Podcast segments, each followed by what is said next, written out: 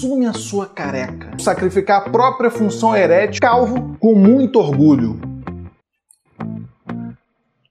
Uma vez uma amiga minha olhou para minha cabeça e percebeu que em certa parte o meu cabelo estava meio triste, ralo como a floresta amazônica do governo Bolsonaro.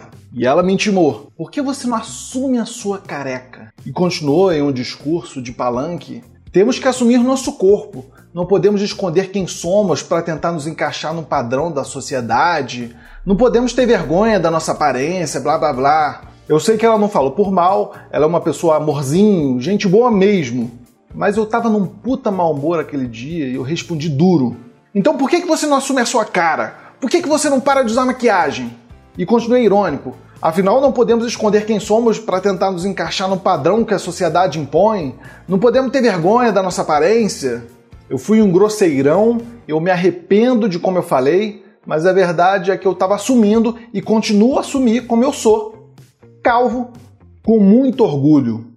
Me esconder seria raspar o cabelo para me encaixar numa aparência mais aceitável à sociedade que não respeita o careca cabeludo.